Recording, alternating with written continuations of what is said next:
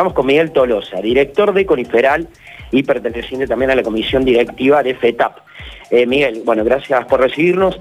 Eh, conflictivo el tema, hay una propuesta del intendente eh, Martín Zarzora con respecto a reducir la cantidad de días laborables de un mes de 24 a 19 días, entre una de las propuestas.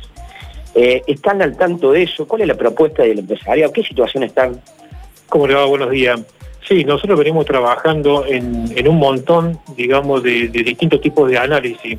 El tema de la propuesta no le hemos leído a la ordenanza, pero sí lo que se busca es optimizar los recursos eh, porque hoy son muy escasos. El tema de los kilómetros, los recorridos, el tema del combustible.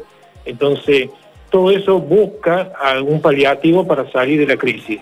Convengamos que esto es totalmente algo transitorio, porque eh, esperamos que la nueva normalidad sea lo antes posible.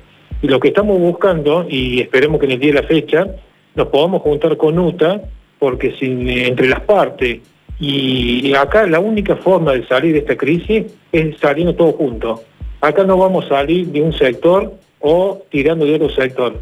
En, este, en esta situación tan problemática que lleva esta pandemia, que ya eh, superamos los cuatro meses, si no salimos todos juntos se nos va a hacer muy difícil. ¿Pudieron juntarse o tuvieron alguna reunión con UTA? Eh, lo citamos antes de ayer, pero bueno, no pudieron asistir debido al problema que tuvieron con algunos compañeros detenidos. El día de ayer fueron liberados esas personas, entonces entendemos que en el día de hoy mm, el GUTA se va a acercar a juntarse con, las empresas. ¿Y por qué esperar hasta de ayer? Digo, el conflicto ya viene hace tiempo. Sí, eh, venimos hace tiempo, eh, las partes y las empresas...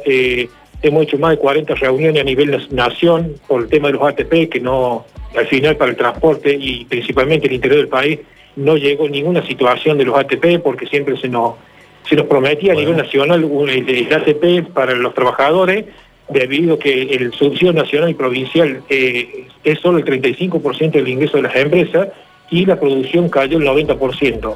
Bueno, han pasado cuatro meses, no hemos tenido ninguna respuesta a nivel nacional las empresas hemos cumplido en tres meses, marzo, abril, mayo, y en el mes de junio hemos ah, hecho un anticipo la semana pasada de 20 mil pesos.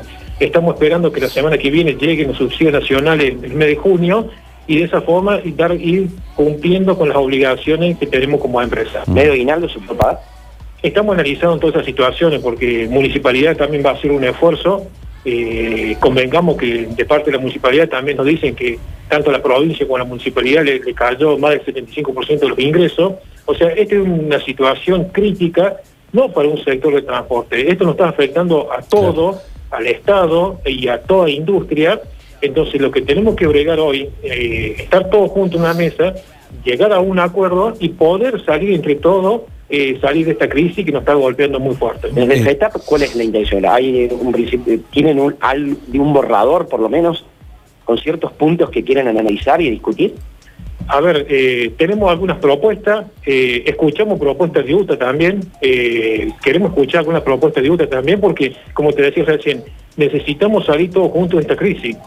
un solo sector no lo va a poder sacar porque la situación es muy crítica.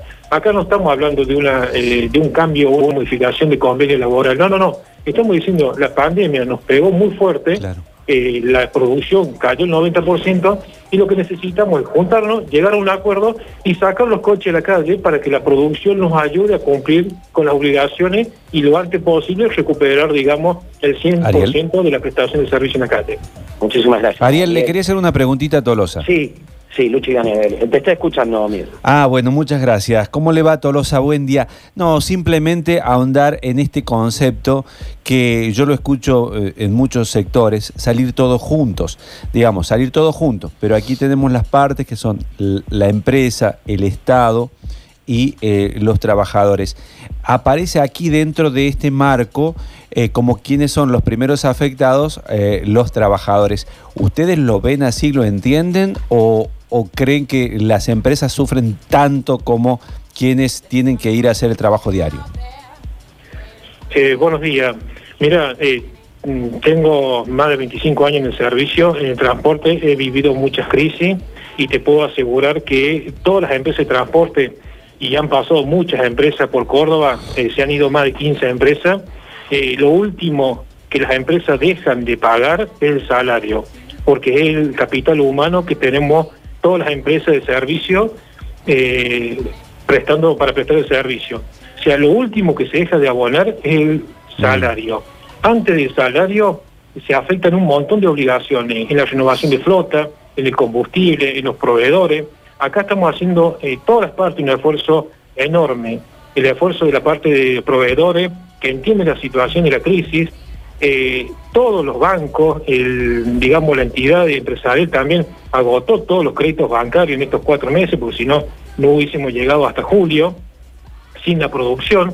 Entonces, ahora que la última parte que nos dicen, que siempre dicen, la parte empresarial no hace ningún esfuerzo, créame que lo estamos haciendo desde, digamos, más de 12 meses, porque la mayoría nos olvidamos que en el 2019 fue un año muy crítico, donde tuvimos que afrontar una devaluación terrible, y bueno, espera, pensábamos que el 2020 iba a ser diferente y nos agarró una pandemia.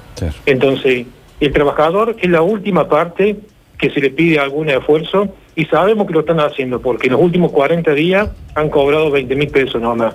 Y a nosotros la verdad que nos, nos apena y nos aflige y nos estamos ocupando todos los días a ver cómo podemos buscar una solución a esto. Pero la única solución también, hay que ser claro, que necesitamos salir a la calle, empezar a producir, empezar a vender boletos para poder cumplir con todas las obligaciones. Necesitamos continuar con, con las negociaciones funcionando porque las empresas no desconocen el salario del personal.